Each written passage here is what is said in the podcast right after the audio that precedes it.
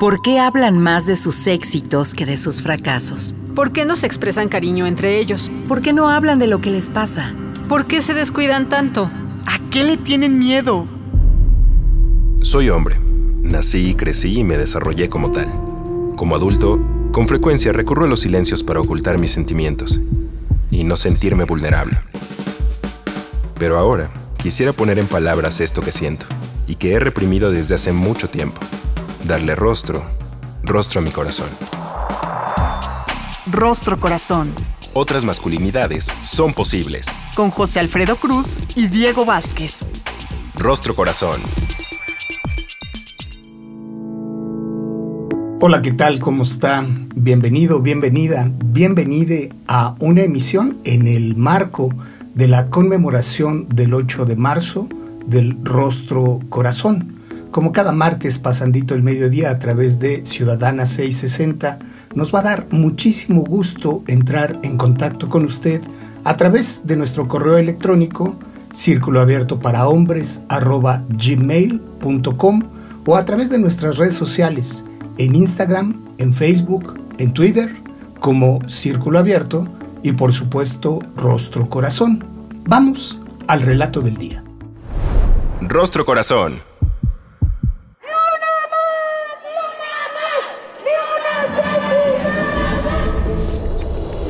Free of sexual violence. I believe we can build that world. Do you? Hace algún tiempo que venía escuchando que una marea verde recorría Latinoamérica. Incluso había quien se animaba a nombrar como una cuarta ola del feminismo a la movilización social de las mujeres en las calles. El movimiento Me Too, a mí también, creado por Tarana Burke en 2006, había revivido globalmente y con más fuerza en 2017, denunciando públicamente a miles de hombres de todos los ámbitos.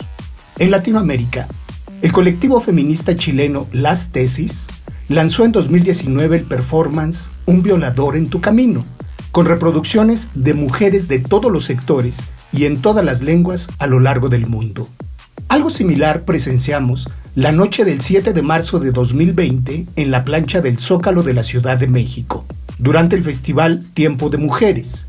Vimos el nacimiento de un himno, de otro símbolo, en la canción Sin Miedo de Vivir Quintana, que por primera vez era interpretada en un acto público, con el arreglo vocal de Pascor y el coro del Palomar. Mon Laferte había iniciado su presentación entonando de manera magistral El Gavilán de Violeta Parra. Inmediatamente después anunciaba que no venía sola, que le había pedido una canción especial a Vivir Quintana para esa noche. Una canción que reflejara la situación actual que vivía México. Yo no vine sola, vengo acompañada de un montón de mujeres, de compañeras que quiero, que admiro, que respeto. El país había quedado conmocionado apenas en febrero por los asesinatos de Ingrid, asesinada, desollada y mutilada por su pareja, y además expuesta, revictimizada y juzgada por los medios de comunicación y las redes sociales y de Fátima, de 7 años, cuyo cuerpo fue encontrado sin vida con huellas de violación y tortura en el mismo mes. Al terminar la interpretación, un coro monumental conformado por las miles de personas que nos dimos cita, con lágrimas en los ojos, no podíamos dejar de gritar frente al gran palco de honor, ni una más, ni una más, ni una asesinada más.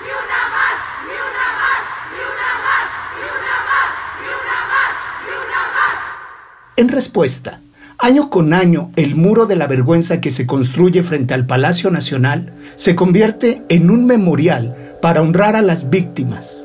Sigue sin escuchar sus nombres el señor presidente. La mañana del 8 de marzo de 2020, Federico y yo tomamos el metro rumbo al centro de la ciudad, donde habíamos quedado de encontrarnos con César. Vimos mujeres de todas las edades y extracciones organizarse en el camino la escena de la abuela, que con amor ponía pañuelos verdes y morados en los rostros de su hija y nieta, nos desmoronaba y confrontaba de frente. Sabíamos que estábamos por vivir una jornada histórica y queríamos ser testigos.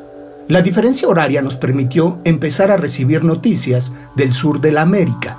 Ya sabíamos que las movilizaciones en Santiago se habían desbordado. No cabía nadie más en el tren. Estaban todas, aún las que nunca habían marchado.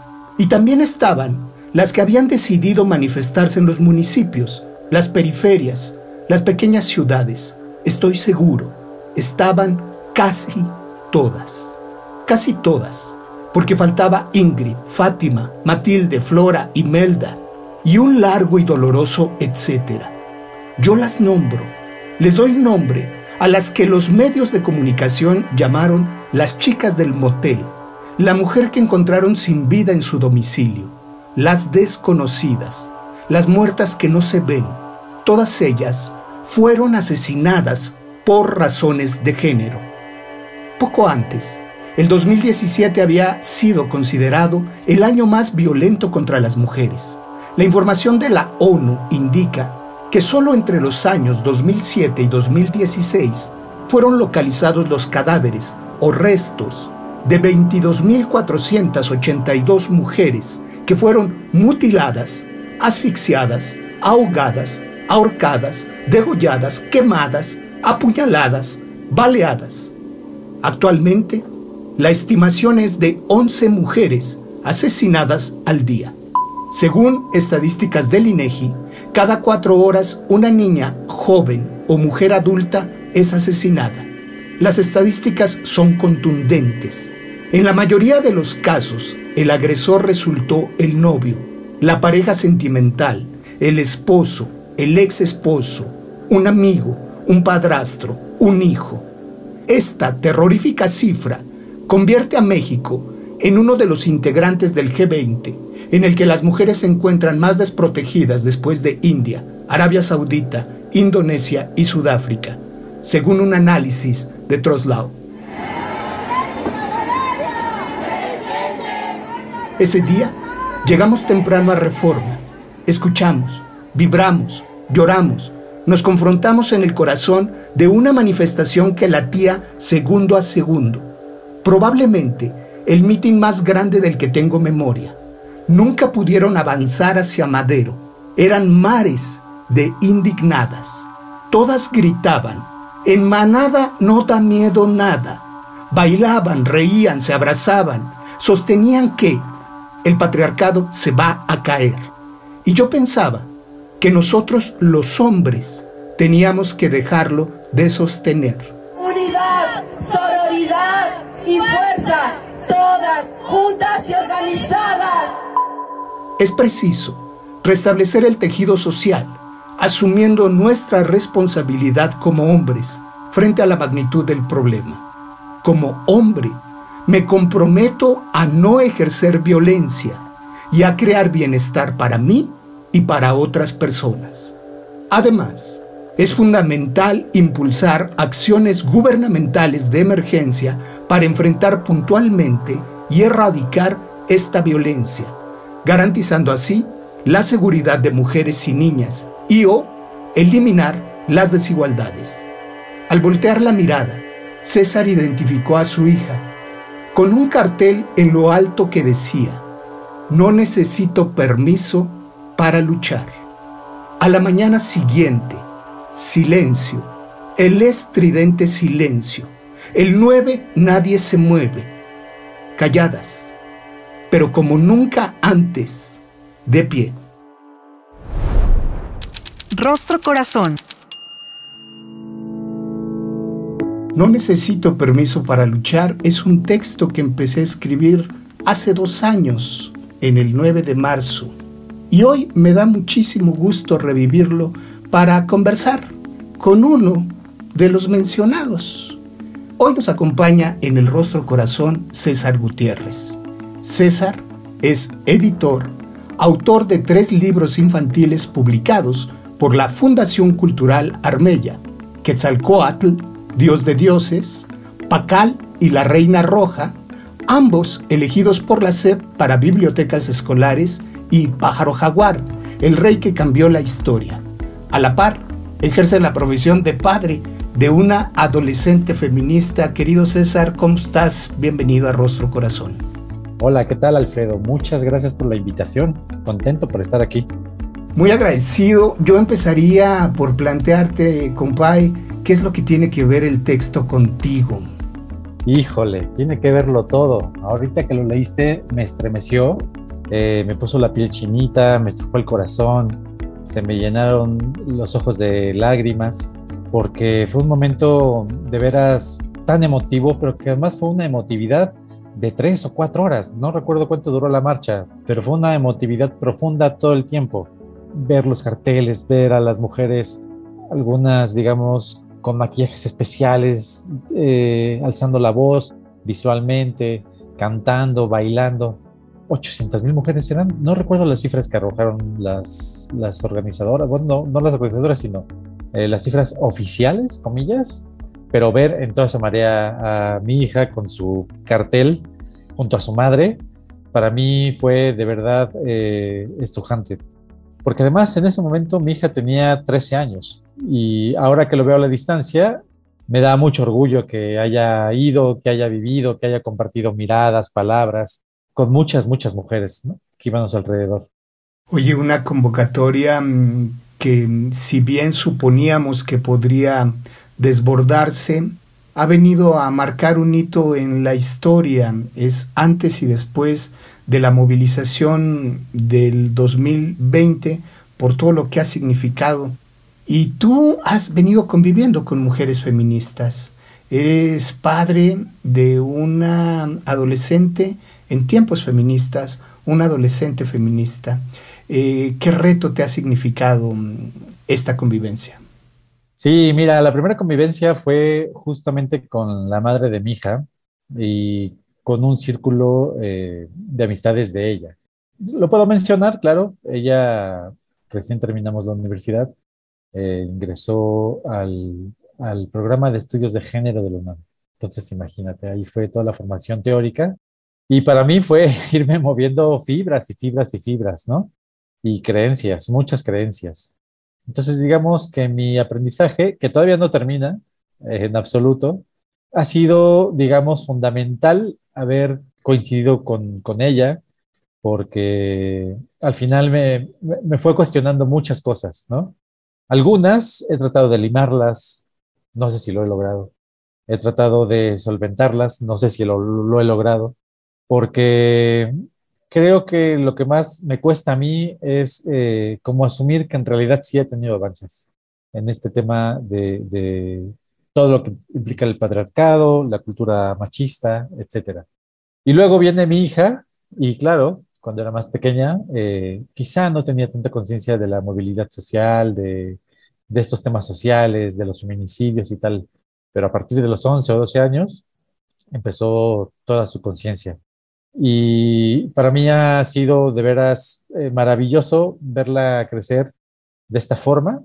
Y también ha implicado cosas padres, muy padres. Por ejemplo, ahora yo con ella tengo una dinámica en la que cada vez que asistimos a una feria de libro o a librerías, etcétera, compramos algún libro que tenga que ver con el feminismo.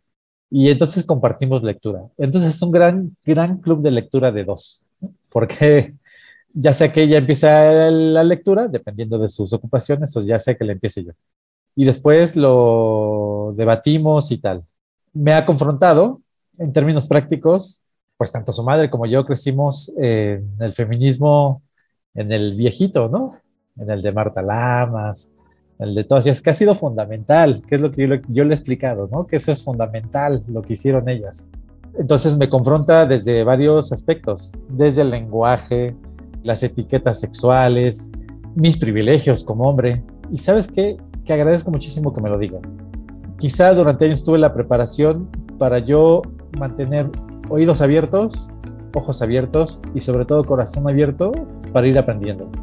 Y creo que esa es la gran lección en, todas las etapas que he tenido junto a mujeres feministas. Que he puesto como en, en el frente la capacidad que tenemos como hombres para modificarnos, que sí podemos la importancia de tener ojos, oídos y corazón abiertos.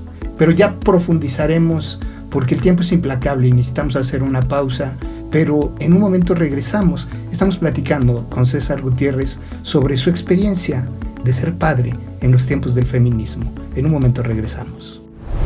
Rostro Corazón Rostro Corazón. Ya estamos de regreso en el Rostro Corazón, el día de hoy platicando con César Gutiérrez sobre su experiencia en acompañar la vida de una hija adolescente en los tiempos del feminismo. Ya hacías referencia, querido César, de cómo has sido confrontado, cuestionado, interpelado y tuviste que aprender. ¿Cuáles han sido los temores que te ha despertado este lugar de cuestionamiento? Porque nuestra identidad se ha visto cuestionada y nos hemos tenido que reinventar. Te has tenido que reinventar como hombre, en la pareja, en el paternaje, pero ¿cuáles fueron los miedos que experimentaste en el camino? Han sido diversos eh, y dependiendo de, la etapa. Digamos que en una primera etapa, por poner un ejemplo, el primer temor fue, quizás suene absurdo decirlo, quizá no, el tema económico. Este rol que nos asignan a los hombres como ser proveedores y que nuestra única misión en la vida es generar y generar dinero y dinero y dinero. Eso fue quizá lo primero que me tocaron y quizá lo que más me dio miedo. Porque entonces, ¿quién iba a ser yo si no lograba el éxito económico, la salud financiera, porque yo era hombre? Y digamos que también eh, miedos quizá muy básicos, pero a la vez profundos. Yo nunca, nunca, de los nunca, me he destacado por ser un hombre talachero, ¿sabes? Digo, lo máximo que hago es cambiar un foco. Eso es lo máximo que hago. Y cuando yo entré a una relación de pareja que fue larga, ese era mi máximo miedo. O sea, era como decir, es que yo no sé hacer nada de hombres, ¿no? Y claro, por fortuna, me arroparon, me hicieron ahí como un acurrucamiento. no, tranquilo, eso no es ser hombre, son otras cosas. Y, te digo, ha sido diverso. Eh, me da risa ahora recordarlo, porque eso pasó hace muchos años y ahora ya lo veo, digamos, lejano, ¿no? El tema de la vida cotidiana, o sea, eso se ha tocado y se ha tocado durante años y años, ¿no? Digamos que el, el miedo que uno genera, o que yo generé, más bien, para personalizarlo, ¿qué iba yo a decir frente a otros hombres? Que yo sí participaba en las tareas domésticas, que yo no era capaz de siquiera cambiarle la cita al coche, que a mí no me interesaba desarrollar una musculatura. Y entonces siempre había un temor frente a otros hombres de cómo me iba a identificar yo, cómo iba a ser yo, si iba a ser aceptado. Y luego últimamente otros temores, ¿no? O sea, ¿qué pasa conmigo frente al tema eh, de seducir a una mujer o a mujeres, de coquetearle a las mujeres, ¿no? Eso también ha sido tocado, muy tocado. ¿Se va mi hombría si dejo de hacer eso? Porque al final eso también representa acoso, también representa cosificación de las mujeres, ¿no? Y eso es, digamos, en lo último que he venido trabajando, ¿no? Y que fui enfrentado, o sea, y que entonces, eh, ¿qué va a pasar conmigo si dejo de hacer eso? Por eso te digo que es un aprendizaje, yo creo que incesante. Yo no lo veo con un fin, es decir, yo lo veo, digamos, que va a ser progresivo siempre y que cometeré otros errores y que cometeré otras cosas, ¿no?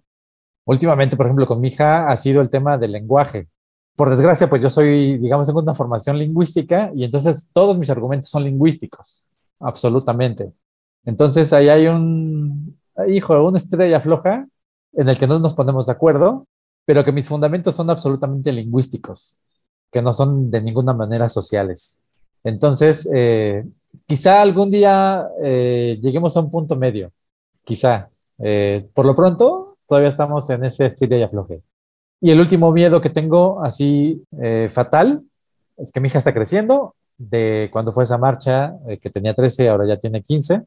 Vivimos en la Ciudad de México y yo, por supuesto, soy absoluto partidario de la libertad, absoluto partidario. Y entonces ahora ya ella es capaz de decirme, oye, me voy a regresar sola a casa. Y yo digo que sí, porque tiene toda la libertad para crecer y desarrollarse, pero me da mucho miedo a la calle. Eh, no la puedo limitar, no la puedo controlar, no, no, porque además estaría yo limitando su crecimiento. Pero cada vez que me dice, yo me regreso sola a la casa, ah, el tema de la inseguridad, de el acoso, ya no te quiero decir feminicidio, me trastorna la cabeza, me trastorna la cabeza, de verdad. Oye, César, has mencionado una serie de miedos, de aprendizajes, de tensiones en la cotidianidad. Es que no me quiero imaginar esas conversaciones, claro, porque mientras tu argumentación es una apuesta lingüística, en el caso de tu hija es una apuesta política, social y de reivindicación política, y ahí es muy difícil llegar a puntos de acuerdo. Mencionabas que venimos de feminismos que tenían otra agenda. Mencionaste a Marta Lamas. La agenda cambió. Hoy la agenda feminista se centra en la defensa de su integridad física y de su vida. Y eso genera miedos. Y nos genera miedos por crecer con estas mujeres adolescentes que están en riesgo. En una gran ciudad eh, como la de México, ¿cuál es nuestra responsabilidad, César, como hombres? ¿Qué podemos hacer para parar estas violencias? ¿De qué manera podríamos incidir en el día a día para transformar ese miedo y esa realidad? Creo que necesariamente es una tarea individual y a partir de lo individual, creo que entonces podríamos hacer un trabajo hacia afuera con los demás, con los hombres que uno tiene alrededor, con los hombres que convive, digamos, en su primer círculo. Pero intentar cambiar a los demás sin haber cambiado uno mismo, sin haberse cuestionado, sin haberse modificado, me parece una tarea simplemente imposible. Entonces, eh, creo que la, pregunta suena muy difícil y creo que la respuesta, la, pregunta es muy difícil, pero creo que la respuesta no es tan, tan difícil. Yo creo que incluso es fácil. Si es una cuestión de actitudes y si es una cuestión de conciencias. Por desgracia, tú y yo podríamos, por ejemplo, estar quizá en la misma sintonía, quizá tener esta sensibilidad para entenderlo, por tu formación, por mi formación y tal. El gran muro al, que nos enfrentamos es cuando enfrentamos a otro grupo de hombres y que entonces parece que toda la lucha feminista y que nos han venido diciendo lo que somos, que nos han confrontado, no sirve de nada. ¿Qué hacer entonces frente a eso? Vamos a poner entonces eh, sobre la mesa una discusión ya mucho más seria, porque entonces eh, la voluntad propia no alcanza. Yo creo que deberían existir desde el modelo educativo que para mala fortuna y para buena fortuna es un único modelo para todo el país. Me parece que desde, desde los programas de la SEP deberíamos enfatizar todo este tipo de, educación.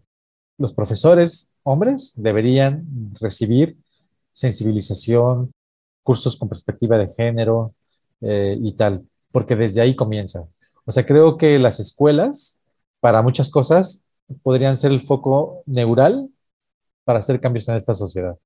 Claro, el tema es que hay muchos pendientes en la agenda, muchos, muchos de todo tipo, y que todos los queremos meter ahí en, las aulas.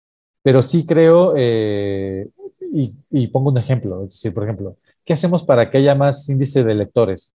Para que la gente lea más, no, en las aulas, con los maestros. Ok, ¿qué hacemos para que haya educación financiera? No, con las aulas, en los maestros. Entonces, todo lo queremos meter en ese molde de los maestros y las aulas. Pero creo que hay temas prioritarios y un tema prioritario sí sería este. Es decir, si logramos controlar la violencia, logramos controlar muchas cosas. No quiero decir controlar el verbo, sino logramos sensibilizar ante la violencia hacia las mujeres, se logrará una sociedad eh, no ideal, eso no existe, pero sí, digamos, que refleje en algún tiempo que los índices de feminicidio bajen y bajen considerablemente. Creo que desde ahí tendría que ser. Haces referencia a una reforma personal que tiene que ver con las actitudes, pero también con lo cultural y lo institucional, lo estructural que nos involucra a todos los actores y a las instituciones sociales.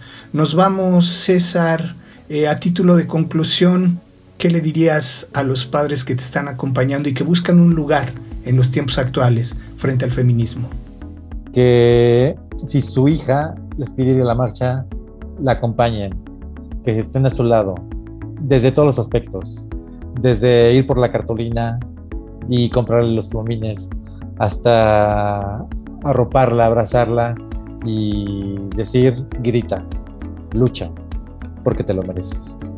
Creo que esa sería la única recomendación que le daría a los padres, hombres. Nos lo merecemos, se lo merecen mejores condiciones para vivir y ya después podemos hablar de vivir con dignidad, con integralidad. Te mando un abrazo, compay, muchísimas gracias por aceptar la conversación el día de hoy, a usted por seguir la transmisión, a David Mejía Cepeda en la producción. Mi nombre es José Alfredo Cruz, con toda certeza nos volvemos a escuchar. Hasta la próxima.